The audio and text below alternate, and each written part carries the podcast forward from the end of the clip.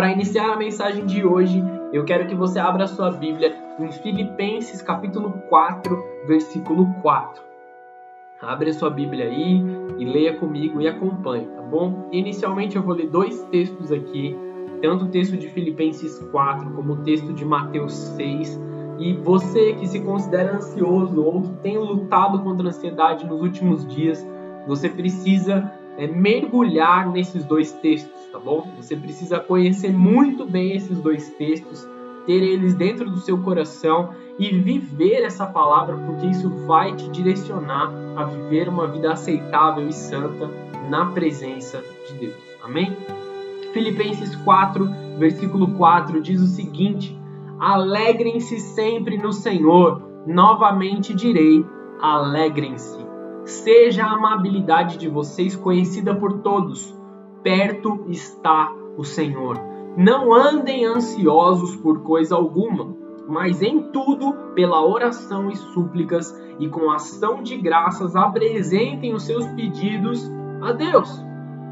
E a paz de Deus, que excede todo o entendimento, guardará os seus corações e as suas mentes em Cristo Jesus. Finalmente, irmãos, tudo que for verdadeiro, tudo que for nobre, tudo que for correto, tudo que for puro, amável, tudo que for de boa fama, se houver algo de excelente ou digno de louvor, pensem nessas coisas. Tudo que vocês aprenderam e receberam, ouviram e viram de mim, ponham-no em prática, e o Deus de paz estará com vocês. Amém? O apóstolo Paulo está escrevendo uma carta para a igreja. É, e ele diz assim: tudo o que vocês viram, ouviram, aprenderam e viram em mim fazendo, pratiquem essas coisas. Pratiquem essas coisas que vocês estão aprendendo, pratiquem essas coisas que vocês estão buscando, e o Deus de paz estará com vocês. Alegrem-se no Senhor, vivam uma vida de alegria no Senhor, que a sua amabilidade que as coisas realmente boas que procedem do Senhor sejam a sua vida, sejam o seu proceder, sejam a forma correta de viver, porque perto está o Senhor. Vamos lá, entrando no tema objetivamente. ansiedade é o maior vilão dos dias atuais e aí de uma forma quase que indiscutível. Muitas são as pessoas que estão passando por momentos de ansiedade e todas as suas variantes, sejam elas mais fortes na sua vida ou sejam menores, tá bom? É praticamente um ladrão que rouba a nossa vida, que rouba a nossa existência, que rouba a vida dentro de nós, tá?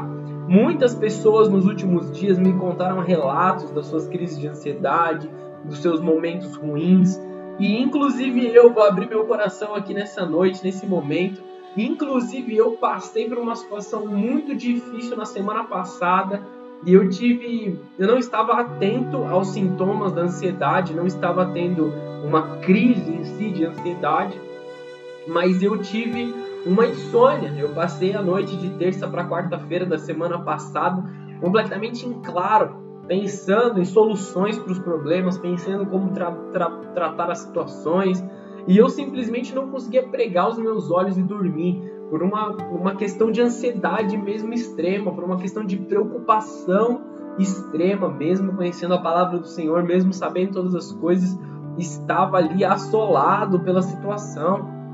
Muitas e muitas pessoas nos últimos dias, elas muitas mesmo, sabe? E eu não falo isso para vergonha daqueles que estão passando isso, nem muito menos para minha própria vergonha, senão eu não ia me expor mas para conhecimento de que nós não estamos sozinhos em viver essas coisas. Você não está sozinho por passar por um momento de ansiedade, tá bom? Você não está sendo é, o menor de todos, né? Você está sendo mais uma pessoa, mais uma pessoa, um ser humano que está vivendo uma situação difícil, tá bom? Não se menospreze por aquilo que você está vivendo. Em primeiro lugar, já digo isso.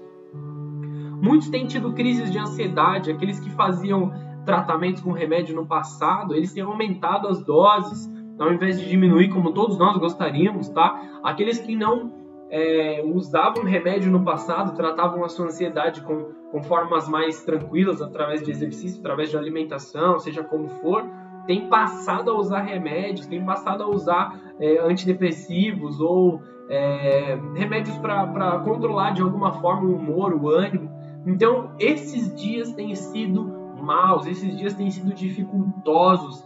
E por que nós temos passado tudo isso? Porque nós, como igreja, nós, como filhos de Deus, temos passado essa situação. Nós temos que nos perguntar: nós não somos pessoas de fé, então por que passamos por isso? Querido, a sua fé não é diminuída por você passar por uma situação como essa. Os ataques na mente, eles são estratégias de Satanás para te paralisar. Ataques na sua mente são estratégias da parte do inimigo para dizer que você não é bom o suficiente. Ele é, é, tudo isso é gerado na ansiedade, no medo, na depressão, na síndrome de toque, síndrome do pânico, compulsão alimentar, e entre outras coisas, é uma forma do inimigo mostrar sua melhor faceta, o acusador. Satanás é o acusador.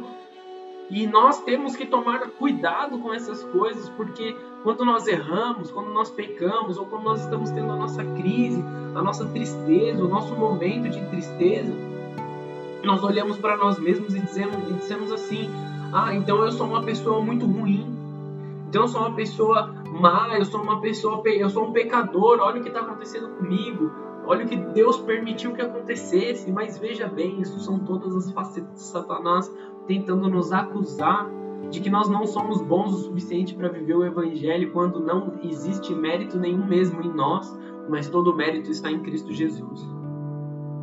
Muitos hoje em dia não estão realmente vivendo uma vida aceitável, estão apenas sobrevivendo no meio da sua ansiedade. Ansiedade é definido como medo de algo futuro, seja ele real ou seja imaginário. Através disso, nós nos alegramos ou nos desesperamos antecipadamente por algo que não se concretizou ainda. Isso é um problema, tanto para a nossa alegria, porque será um momento de decepção no futuro, como a preocupação de algo que pode acontecer de ruim, algo que pode ser mal para as nossas vidas. Nós precisamos estar muito atentos com essas coisas. A sua preocupação, querido, entenda uma coisa: a sua preocupação não consegue pagar suas contas. A sua preocupação não consegue fazer o tempo voltar atrás para você tomar uma decisão nova. A sua preocupação, as suas noites acordados, os seus dias que você passa sentado pensando e pensando e pensando, não vai mudar a situação que já aconteceu, nem muito menos tem poder de corrigir algo que pode dar errado, corrigir algo que nem aconteceu ainda e você acha que já vai dar errado. Quem não tem algo na sua vida que não gostaria de mudar? Quem não tem algo nos seus dias que não gostaria de transformar? O muito se preocupar não coloca as coisas no lugar. O muito pensar nas situações não coloca nada no lugar. Pelo contrário, talvez até nos leve a ter ira, a ter raiva sobre as situações. Aqueles ansiosos que têm a sua, a sua esperança adiada, eles começam a entrar em situação de ira, começam a entrar em situação de raiva e começam a descontar nas pessoas ao seu redor. Uma das facetas da ansiedade também é a síndrome de burnout. A síndrome de burnout é como um carro que ele está queimando ali o restinho de gasolina que ele tem, ele está andando só pelo empurrão, sabe? Então nós estamos aqui andando com um tanque vazio, sem gasolina nenhuma e saímos brigando com as pessoas ao nosso redor, saímos tentando buscar culpados, buscar as coisas. A ansiedade tem tomado a nossa vida, tem destruído a nossa vida, tem destruído os nossos pensamentos. Então nós precisamos realmente tomar muito cuidado com essas coisas. De novo eu pergunto: quem não tem algo na sua vida que gostaria de mudar? Que ser humano que está vivo nos dias atuais que não gostaria de mudar nem que fosse uma única coisa na sua vida? Nós todos somos humanos, nós todos somos naturalmente insatisfeitos por aquilo que nós estamos vivendo. Quem nunca começou um dia maravilhoso e bom, levantou da cama, estava tudo bem, tomou um café da manhã gostoso, começou a ver um, o, sol nascendo, tudo maravilhoso, e até entrar nas redes sociais. E aí entra na rede social e começa a ver e as, as outras pessoas e começa a comparar a sua vida. Olha só quem está na praia. Olha só quem comprou um carro novo. Olha só que roupa bonita que tal pessoa está usando. Então você compara a sua pior versão, a versão que você sabe de todos os seus erros, a todas as suas, as suas inseguranças, todos os sonhos que você enterrou porque você achava que você não era digno, que não era capaz, com uma foto que de longe não mostra a realidade daquela pessoa, mostra um único momento formado para ser bonito. Quem que tira foto com pijama, sabe? Tipo todo todo zoado. Eu vou tirar foto com a melhor roupa que eu puder para colocar nas redes sociais, entende? Não compare a sua pior versão com uma foto momentânea que não conta a história de uma pessoa. Se comparar, nunca vai te levar a nada. Você acaba desejando uma viagem que você não vai precisar, um carro que você nunca vai usar, uma roupa que você vai, vai comprar e vai guardar no seu armário para sempre. Apenas porque isso, em teoria, vai te fazer feliz. Ah, tal pessoa estava em tal lugar e ela estava feliz, então se eu for para lá eu vou ficar feliz. Sei lá, a pessoa estava em Ilha Bela surfando, fazendo alguma coisa, dando um passeio de barco. Então, para que eu seja feliz, eu preciso disso também. Às vezes é uma viagem que você nunca precisou, algo que a sua família não vai desfrutar, algo que não vai ser nem bênção para você. Algo que você talvez nem tenha dinheiro para pagar e você nem precisa ter isso para ser feliz, amém? Entenda uma coisa, comparação nunca vai te levar a nada. Sempre vai te levar a algum pecado. Ou você se compara e te leva a ter o orgulho, porque achar que você é melhor do que outra pessoa, seja por ter ou por ser algo diferente, né? O que é ridículo, né? Vamos, vamos combinar, é ridículo e não agrada a Deus. Era exatamente o que os fariseus, os líderes religiosos da época de Jesus faziam. Eles achavam que eles eram melhores do que as outras pessoas, eles diminuíam as outras pessoas tem um episódio de um dos fariseus orando, falando assim: Deus, eu te agradeço porque eu sou muito melhor do que esses outros pecadores. Olha a forma com que eles pensavam, olha a forma com que eles se dirigiam a Deus, em orgulho, em falta de misericórdia. É, é, assim, é uma comparação que os levava a pecar. E em outro lado da moeda, você pode se comparar com alguém, olhar para essa pessoa e achar ela melhor do que você. Então você vai entrar no seu minimalismo na autocomiseração, vai te levar a achar que você é um coitado, que você é um fracasso, ignorando o poder de Deus, a graça salvadora, maravilhosa e o amor poderoso de Deus sobre a sua própria vida. Se comparar não te leva a nada, nunca vai te levar a lugar nenhum, nem seja bom, nem seja ruim, não existe possibilidade. Um segundo texto que eu mencionei, se você enfrenta ansiedade, você precisa conhecer esse texto você precisa saber sobre esse texto e ter ele no seu coração. Eu até te incentivo que você anote em algum lugar para que você leia mais de uma vez, tá bom? Mateus 6, versículo 25. Abre a sua Bíblia aí. Já abriu lá? Mateus 6, versículo 25. Por isso vos digo: não andeis ansiosos pela vossa vida, quanto ao que a vez de comer ou a vez de beber nem pelo vosso corpo, quanto ao que a vez de vestir. Não é a vida mais do que o alimento, e o corpo mais do que as vestes? Observai as aves dos céus. Elas não semeiam e nem colhem, nem ajuntam em celeiros. Contudo, o vosso Pai Celeste as sustenta. Porventura não valeis vós muito mais do que as aves? Qual de vós, por ansioso que esteja, pode acrescentar um côvado ao curso da sua vida. Vou fazer uma pausa aqui no versículo 27. O côvado era um, uma unidade de medida, tá bom? E nós podemos traduzir aqui, era uma unidade de medida em, em tamanho, tá bom?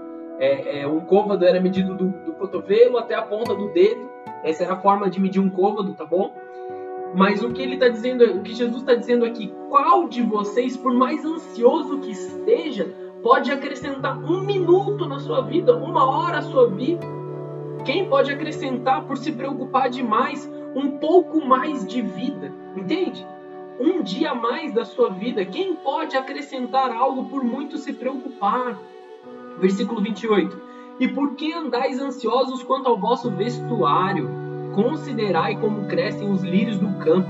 Eles não trabalham nem fiam, eles não costuram.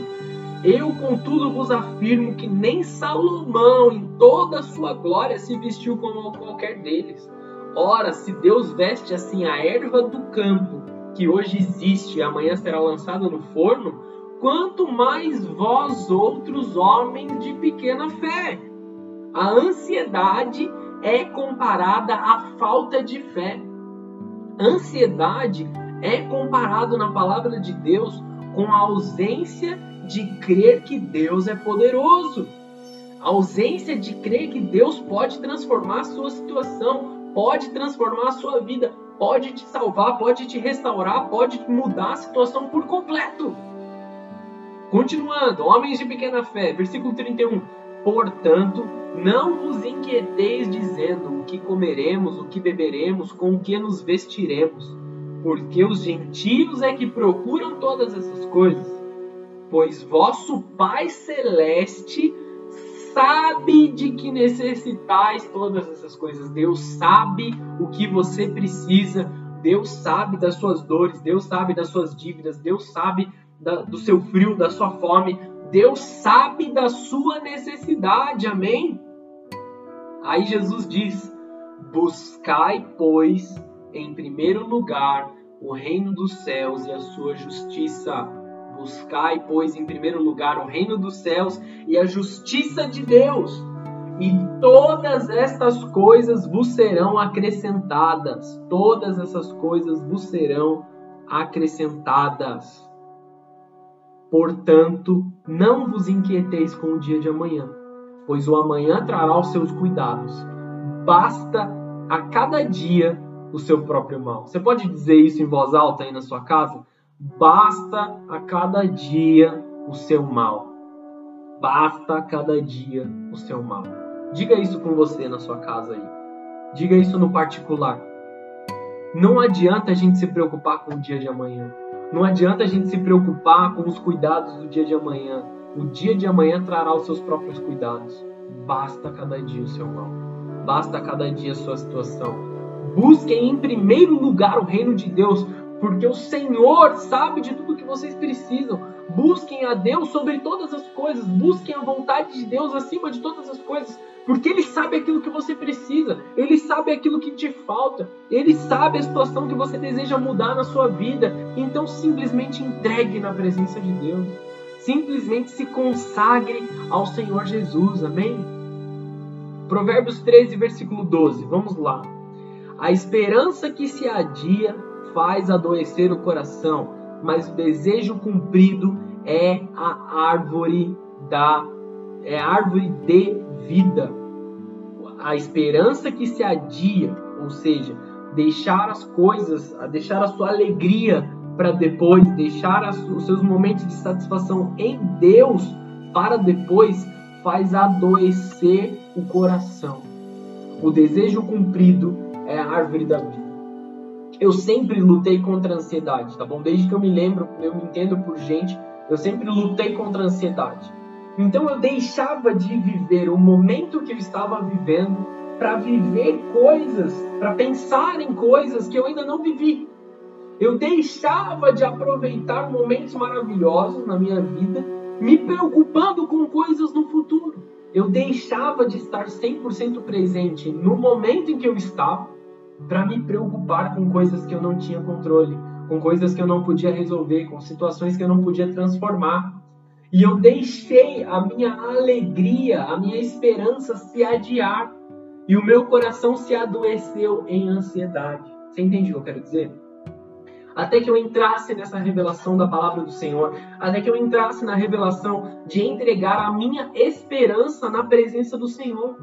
Como, quando nós adiamos a nossa esperança, nós postergamos os nossos sonhos e nós deixamos para depois o viver o momento, adoecendo o nosso coração. Um coração insatisfeito é como um buraco negro que só expande a cada momento dentro de nós, tragando todas as coisas, todo, tudo que é bom, minimamente bom, ele vai, suga e destrói e toma sem, sem sentido, sem nos levar para lugar nenhum, sugando tudo que nós temos, como que um furo de um copo de água, acabando toda a fonte de água que nós temos. Antes da gente poder tomar essa água para nos aliviar, nós, essa água já escorreu de todo o copo. Adiamos as nossas atividades, a nossa felicidade pela, pela ansiedade do momento. Nos preocupamos com coisas que nós não podemos controlar. Pare de se preocupar com coisas que você não tem controle. Quantas vezes nós não passamos a noite em claro se preocupando com o dia que virá? Passamos horas improdutivas imaginando, imaginando diálogos com outras pessoas, como seriam as coisas se elas fossem diferentes, como nós podemos voltar no tempo e arrumar situações, corações consumidos pela ansiedade do momento. Você se identifica com isso? É, parece que eu estou falando de você. Eu estou me abrindo aqui, amém? Aguardamos que as coisas se voltem para o bem, para nós, enquanto nós, enquanto eu não posso pagar uma. Deixa eu voltar aqui, deixa eu tentar explicar isso melhor. Nós aguardamos que as coisas se voltem para o bem para nós. Mas enquanto eu não pagar aquela conta, eu nunca vou poder ser feliz. Enquanto eu não resolver aquela situação, eu não vou ser feliz. Enquanto eu não fizer isso, enquanto eu não falar com tal pessoa, eu não posso ter paz, eu não posso ter calma. E nós ficamos nos preocupando, nos preocupando, nos preocupando. E nunca chega a nossa alegria. Nunca chega a nossa paz, nunca chega a nossa calmaria. Nós precisamos tomar atenção sobre essas coisas. Ah, onde que eu parei me perdi aqui? Pois não buscamos em Deus acalmar as nossas almas e seguir. Como é bom, como, é, como Deus é bom nas nossas vidas. Mas buscamos paz em nos comparar com outras pessoas. E aí nós nunca encontraremos paz. Seja por nos comparar achando que nós somos melhores, aí entramos no orgulho, ou sendo menores, e aí entramos numa autocomiseração. Já comentei sobre isso comparar coisas que nós não precisamos para suprir necessidades que nós nem temos. É isso que o marketing tenta mentir para nós, nós temos que blindar nossa mente para algumas coisas. Quantas vezes você não comprou uma roupa que você nunca usou?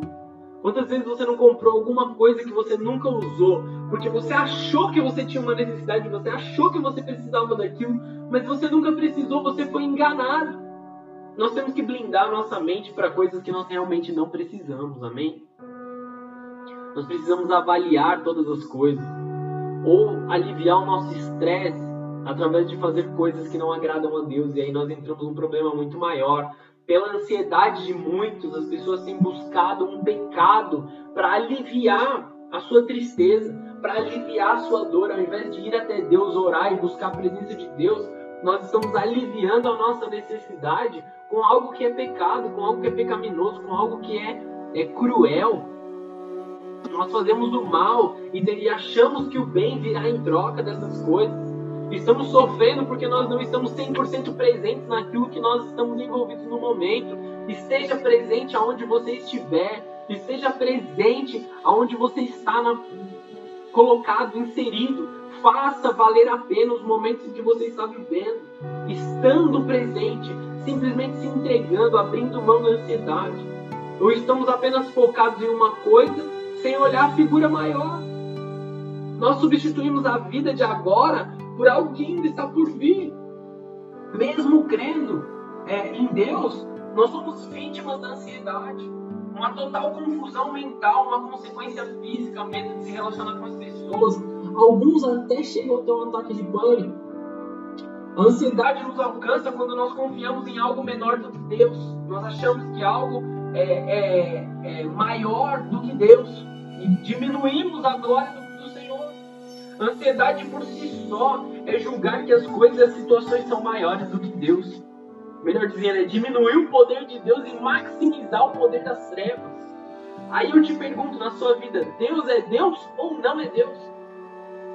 O Deus que você crê, o Deus que você fala, o Deus que você serve, ele é real na sua vida, ele é ativo na sua vida ou não? Ele é Deus para você ou não? Jesus é Deus para você ou não?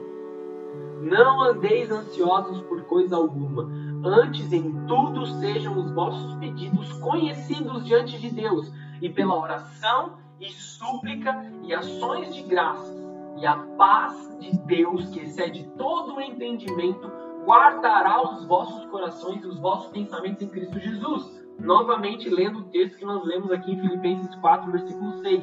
A ansiedade é considerada pecado porque ela é baseada na falta de fé.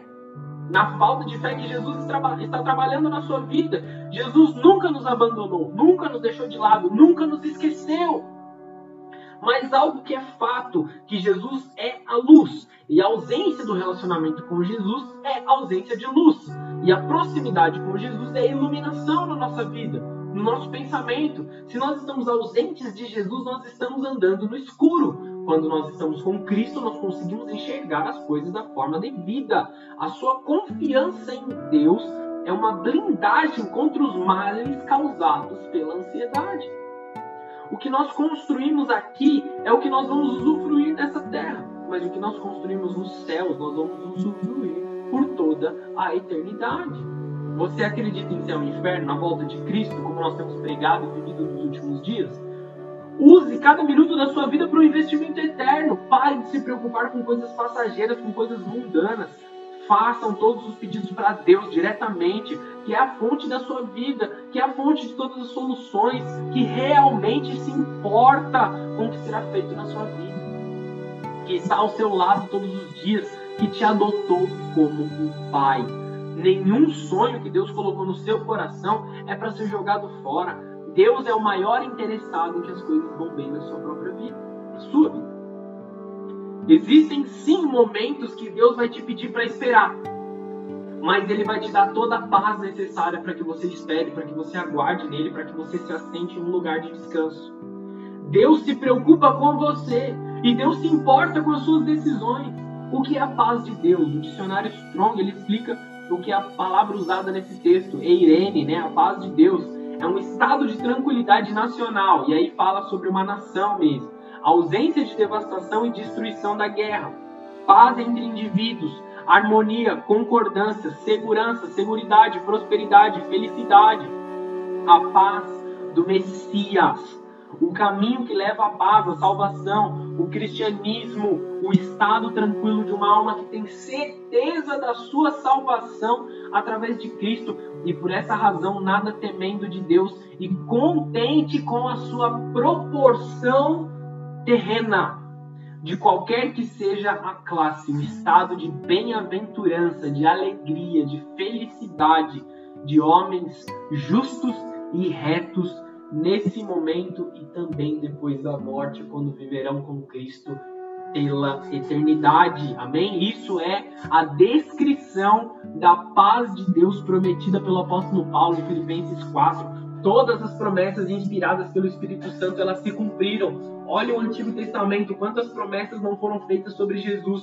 Olhe como todas elas se cumpriram em Jesus no Novo Testamento. Todas as promessas que Jesus fez, ele irá cumprir sobre a sua vida. Simplesmente creia. Simplesmente viva com o Senhor sendo Deus sobre a tua vida. Mais uma vez eu te pergunto: Deus é Deus ou não é Deus na sua vida? É uma pergunta complicada, mas Deus é Deus ou não é na sua vida? Na minha, Ele é Deus. Mas o Deus que você diz adorar, que você diz seguir, Jesus, Ele é Deus para você, Ele é Deus na sua vida. A confiança tem que estar nele. Nós não vivemos para suprir nossas necessidades básicas, nós vivemos para o reino eterno de Deus. Você não concorda que precisa ter algo de diferente nas nossas vidas quanto aqueles que não creem em Deus? Nós não podemos viver da mesma forma como que vivem aqueles que não creem em Jesus na nossa forma de viver, nas nossas escolhas, no nosso dia a dia, nos nossos pensamentos. Não precisamos nos preocupar com nada que o Senhor não nos tenha pedido para nos preocupar. Faça a vontade de Jesus, cumpra os propósitos eternos e não deixe levar pelas vontades da sua carne. Não perca tempo de investir na vontade de Deus toda área da sua vida que está machucada, toda área da sua vida que dói, toda preocupação que você tem que é latente na sua vida, é uma área da sua vida que você não entregou ainda para Deus. Ah, minha vida financeira me preocupa demais, porque as contas estão chegando e eu não consigo pagar e não sei o que. Essa é uma área da sua vida que você está tentando tomar com as suas próprias mãos, resolver com a sua própria força. Maldito é o homem que confia na força do seu próprio braço, maldito é o homem que confia em si mesmo e não deposita sua confiança em Deus. Entregue todas as áreas da sua vida para Deus e viva a paz que excede todo entendimento. Não perca tempo, invista na vontade de Deus. Entregue a sua vida na vida de Deus. De novo eu vou falar. Toda área da sua vida que está machucada é uma área que você não entregou para Deus ainda. Se existe algo que te assombra, que te assusta, entregue nas mãos de Deus para desfrutar dessa paz. Não existe paz de Deus sem a consagração da sua vida, sem a sua oração, sem a sua entrega. Entregue todas as demandas com súplicas, com oração, jejum e ação de graças.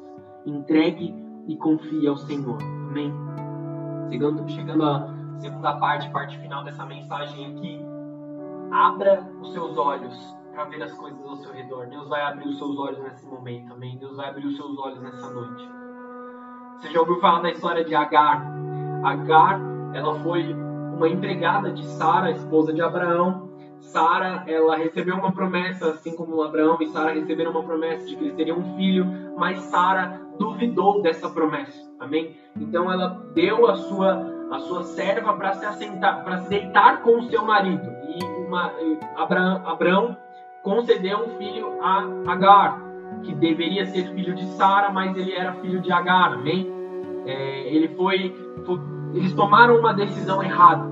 Eles receberam uma promessa e tentaram fazer com que essa promessa se cumprisse do jeito deles e não do jeito de Deus. Deus disse: Eu darei um filho a Abraão, Sara. Eles haviam de se preocupar com essa promessa sendo cumprida.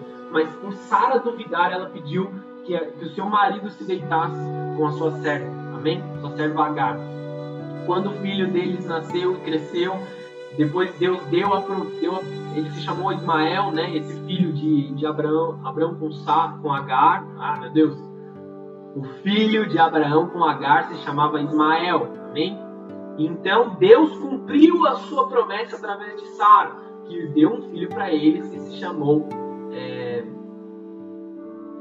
Me perdi, Isaac se chamou Isaac. Ufa, vamos lá. Quando Isaac cresceu, Sara, no seu coração, desprezou a Agar. Ele desprezou a sua serva, porque ela tinha um outro filho, porque ela tinha um filho mais velho, e ela se preocupava com quem ficaria em herança. Então o que ela fez? Ela mandou Agar e seu filho para o deserto, expulsou ela do acampamento, mandou ela embora com seu filho para o meio do deserto. E aí a gente lê a, a, essa história em Gênesis 21. Você pode entrar nos detalhes lá. Eu pulei alguns detalhes aqui, me confundi tudo enquanto eu estava falando, mas vai dar certo em nome de Jesus. Gênesis 21, versículo 17 diz o seguinte: Deus, porém, ouviu a voz do menino Ismael. E o anjo de Deus chamou do céu Agar e lhe disse: Que tens, Agar? Não temas, porque Deus ouviu a voz do menino. Daí aonde está ergue-te, levanta o rapaz, segura-o pela mão, porque eu farei dele um grande povo. Abrindo-lhe Deus os olhos, viu ela um poço de água, e indo a ele, encheu de água o odre, e deu de beber ao rapaz. Deus estava com o rapaz que cresceu, habitou no deserto e se tornou flecheiro. Habitou no deserto de Parã, e sua mãe casou com uma mulher da terra do Egito. Amém? Aqui fala da conclusão dessa história a adversidade ela não pode nos impedir de ver o agir de Deus.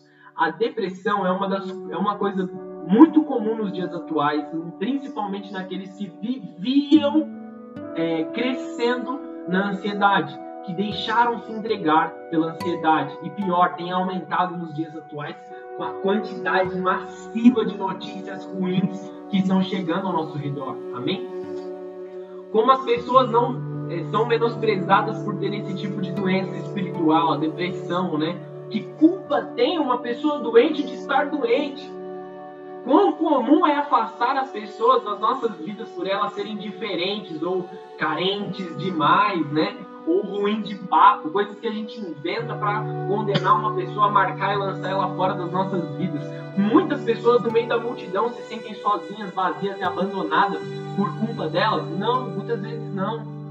Maior parte das vezes não. O bullying é um assunto muito comum do mundo, porque se fala muito disso hoje. Porque antes as pessoas tinham mais estrutura familiar do que hoje? Não necessariamente. Mas hoje as pessoas estão conectadas a todo tempo, através das redes sociais, através das coisas. Então, se elas são negligenciadas em um grupo, elas são negligenciadas 24 horas, 7 dias por semana, porque elas estão conectadas a todo tempo, sendo rejeitadas a todo o tempo não só enquanto elas estão reunidas naquele local. Entende algo sobre o bullying? Não dá tempo de falar sobre isso agora. Vamos avançar um pouquinho. Depressão é uma doença, um distúrbio que, a, a, distúrbio que atinge a humanidade desde as suas origens. atingindo a autoestima e também um sentimento de inferioridade, de tristeza, de pessimismo, combinando entre si e parecendo com uma, com extrema fre... frequência na vida das pessoas. Depressão é uma, doen... uma doença, diferente do que muitas pessoas pensam, que atinge diversas áreas químicas do nosso cérebro. São os neurotransmissores é uma grande parte atingida daquelas pessoas que desenvolvem essa doença. Alguns dos sintomas eles podem ser detectados como ansiedade, angústia, falta de interesse social, desânimo, humor depreciativo, sentimentos de medo e de indecisão. Entre esses sentimentos que são psicológicos, podem aparecer também qualquer outros sintomas físicos no nosso corpo sem qualquer, qualquer tipo de explicação. É, dores de barriga, má digestão, azia, flatulência, diarreia, dores de cabeça, outras dores no corpo sem qualquer tipo de explicação, amém? Então, tudo isso é causado por uma ansiedade ou uma depressão. Algo que começou na nossa mente, mas afeta os nossos órgãos, nosso corpo, a nossa vida. O que isso tem a ver com Agar? Vamos voltar para Agar. Agar se colocou num lugar de depressão profunda, de desejar sua própria morte, de se entregar completamente. Agar ela foi desprezada por Sara, tá bom? O que Agar fez foi errado? Não foi errado, porque ela só simplesmente fez o que a sua senhora mandou. Ela foi deitou com seu marido, porque foi ordem de Sara. Entendeu? Quem errou foi Abraão e Sara por não confiarem na presença de Deus, na promessa de Deus, amém? Agar foi enviada ao deserto para morrer, praticamente para morrer. Vai lá para o deserto, você e seu filho, vive a sua vida, se vira. No meio do nosso acampamento você não vai viver mais. Essa foi a atitude de Sara e de Abraão. Aí você pode dizer que Agar estava errada por si, porque ela se considerava melhor do que Sara, por ter tido um filho mais velho. Mas quem decidiu que Agar se deitasse com Abraão foi Sara, de novo. Para Agar, tudo estava perdido. Tá bom? Se coloca ali no lugar dessa mulher que teve um filho, o maior objeto da sua alegria, a maior é, glória da mulher é dar um filho e ter um filho. E a minha esposa está grávida agora. Então, a maior alegria nossa dentro da nossa casa é falar sobre o nosso filho que vai nascer. E nós nos alegramos muito com a vida do Daniel e com a vida do nosso filho que está para nascer aí. Nós ainda não, não sabemos aí se será um menino ou uma menina e ficamos nessa expectativa. Nós queremos saber, nós queremos decidir as coisas, nós queremos falar sobre isso. Isso traz alegria. Então, o maior objeto de alegria de Agar foi transformado também na, no, na, no centro de toda a sua tristeza. Olha que situação, olha que situação. As trevas colocaram sobre o coração dessa mulher todo o motivo de alegria que ela tinha se transformou na sua maior preocupação. E para ela estava tudo perdido, não havia mais nenhuma opção na sua vida. E para todos os efeitos, não havia nada ao redor dela senão um deserto, areia, quilômetros e quilômetros de areia. Agar estava com seu filho pequeno e já havia esgotado todo o suprimento que ela havia. Satanás havia derrotado ela dentro da sua mente. Amém? Como muitos de nós hoje estão aqui numa situação de deserto profundo e uma derrota profunda derrotados completamente na nossa mente, em alguma área das nossas vidas, crises existenciais, é, ah, não sei o meu chamado, não sei para onde eu devo ir, não sei o que eu devo fazer, não sei com quem eu devo falar, eu não sei o que eu deveria fazer, eu não sei para onde eu devo ir amanhã, e nós estamos completamente destruídos dentro da nossa mente. Achamos que nós fazemos, fazemos, fazemos e nada dá fruto, nada tem futuro. Para onde nós vamos? O que nós vamos fazer? O que nós vamos chegar? Para onde nós vamos? Qual o nosso objetivo? toda vez que encontramos um propósito, uma alegria, um descanso, é algo como se, se algo fosse tirado de nós com uma força duas vezes maior. Mas Deus não aceita como opção a morte ou o suicídio, amém? Graças a Deus por isso. O valor de cada um de nós tem para Deus, ele não pode ser mensurado, ele não pode ser descrito. O propósito de Agar, em sua, maior, em sua maioria, já havia, já havia sido cumprido.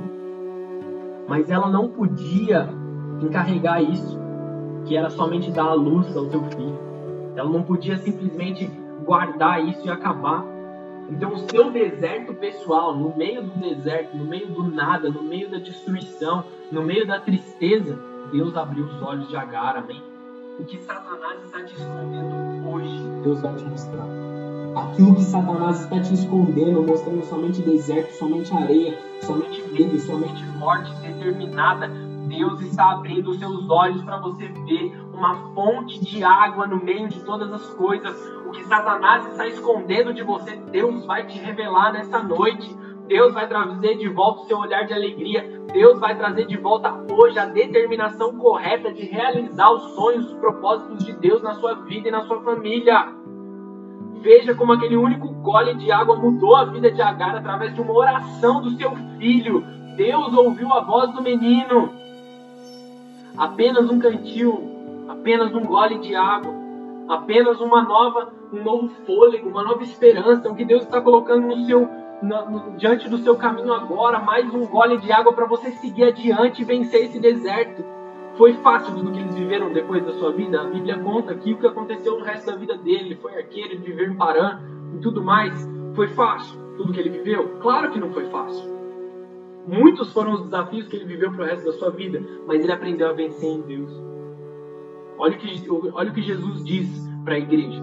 João 16, versículo 33. Essas coisas vos tenho dito para que tenhas paz em mim. No mundo tereis aflições, mas tem de bom ânimo. Eu venci o mundo. Jesus venceu e nós venceremos com ele. Deus tem algo maravilhoso preparado para o seu futuro. Mas agora Deus era com eles, com os olhos abertos de Agar para enxergar Deus agindo em todas as coisas. Nós devemos enxergar a Deus em toda a situação, assistindo uns aos outros, livrando uns aos outros, ajudando uns aos outros. Pequenas palavras de consolo podem alterar todo o destino profético de uma pessoa. Deus vem essa noite para abrir os seus olhos, para abrir aquilo que você não consegue ver, para fazer você enxergar a fonte de água no meio do deserto, para você vencer mais uma vez no nome de Jesus. Tem fontes de água ao seu redor que você ainda não está vendo. Enquanto você se permitir levar pela escuridão, a escuridão vai te encontrar. Mas decida calar as vozes que te assombram e abra os seus olhos para a glória de Deus. Hoje Deus abre os seus olhos mais uma vez. Diga, olha, olha para os céus e diga, Deus abre os meus olhos. Ergue-te, levanta o rapaz, foi o que o anjo disse. Levanta o rapaz, tira ele ali do chão. Coloca o rapaz em evidência, muito semelhante ao que Cristo fez. Lembra do homem que tinha a sua mão atrofiada, mão ressequida? Ele chega para o homem e diz assim: Vem para o meio do povo, Mateus 12, 13. Então disse ao homem: Estende a mão, estendendo-a, ela ficou sã como a outra. Estende a sua dificuldade a Deus. Vai até Deus, mostra a sua mão que está com problema, a sua mão ressequida, a sua mão atrofiada. Mostra ela para Deus, mostra a sua necessidade para Deus. Fala para Deus, estende para Ele aquilo que você precisa e seja curado, seja restaurado, seja salvo. Deus vai abrir os seus olhos para você enxergar a, a figura maior agora, em nome de Jesus. Coloque em evidência a sua necessidade para com Deus, estende a sua mão. Como Pedro, Pedro estava andando sobre as águas, Jesus chamou ele, ele começou a andar sobre as águas, ele teve medo e começou a cair. O que Pedro fez? Olhou para Jesus e disse: Senhor, salva-me. Mateus 14, versículo 30. Para todos os efeitos é uma oração curta, mas foi uma oração direta, foi uma oração é, específica, foi uma oração focada. Diga para Deus o que você precisa, sem enrolação, sem maquiagem, sem ficar sondando as coisas.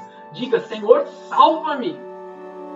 Pedro ele teve fé para andar sobre as, sobre as águas, mas quando ele se assustou e começou a cair, ele não tentou nadar sozinho. Ele não tentou voltar para o barco. Ele não gritou para um amigo dele que estava no barco. Ele não reclamou. Ele não xingou. Ele não blasfemou. Ele não disse nenhum tipo de palavra. Não gritou palavrão. Não, ele estava caindo, ele foi direto à solução. Ele foi direto a Cristo, Senhor, salva-me. Senhor, salva-me. Ele foi direto a Jesus.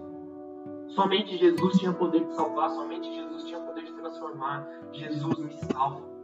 Então Jesus pegou ele pela mão, colocou ele de volta no barco, amém? Levanta o menino, coloque em evidência. Objeto da sua alegria, objeto da sua rejeição. Coloca em evidência essa situação.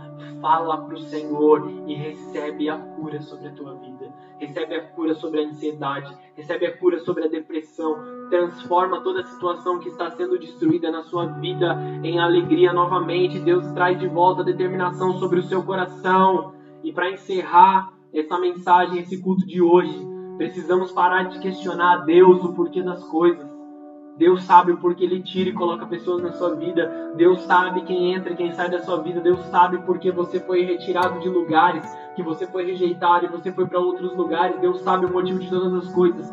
Pare de questionar a Deus o porquê e passe a questionar para que eu vivi isso, para o que eu tive que aprender, aonde eu fui, aonde eu cresci aqui, Senhor, me explica, me ensina. me ajuda a crescer, me ajuda a ser mais maduro. Se você entregou a sua vida a Deus, Ele vai fazer a boa obra na sua vida, amém? Ele vai te transformar, Ele vai te curar, Ele cuida de você.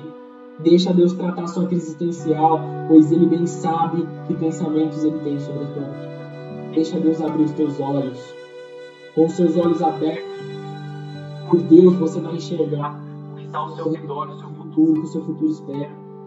O passado ele pode ser, um, pode ser um lugar sombrio, mas isso não quer dizer que o seu futuro será como o seu passado foi. Diga de novo, Deus abre os meus olhos. Olhe para os céus e fala, Deus abre os meus olhos. Mateus 7,7 Pedi e dar-se-vos-á, buscai e achareis, batei e abrir-se-vos-á, pois todo o que pede recebe, o que busca encontra, e quem bate, a porta lhe será aberta. Vá até Jesus. Creia que ele pode te, que ele, que ele te escuta orando. Se ele te pediu para você orar, ele tem toda a intenção de responder a sua oração. Ele não te pede para orar e fica lá sentado de braços cruzados. Ele responde às suas orações. Eu quero encerrar com esse texto que dispensa qualquer explicação ou interpretação. Palavras do Senhor Jesus para a sua vida. Jeremias 29, versículo 11. Porque eu pensei os pensamentos que tenho sobre vós, diz o Senhor. Pensamentos de paz e não de mal, para o fim que esperam. Então me invocareis, e ireis, e orareis a mim, e eu os ouvirei, e buscar-me-eis e me achareis quando me buscardes de todo o coração. Eu não preciso interpretar esse texto, eu não preciso te explicar, ele é autoexplicativo. Vai até Deus e você vai, você vai receber a cura. É simples. Ore e receba a restauração. Vamos encerrar o culto com uma oração? Feche seus olhos, abaixe sua cabeça. Senhor Jesus, eu quero te pedir sobre cada uma das vidas que nos acompanha pela internet agora, Senhor cada coração aflito, cada coração assolado pela ansiedade, assolado pela depressão, qualquer variante de ansiedade, Senhor.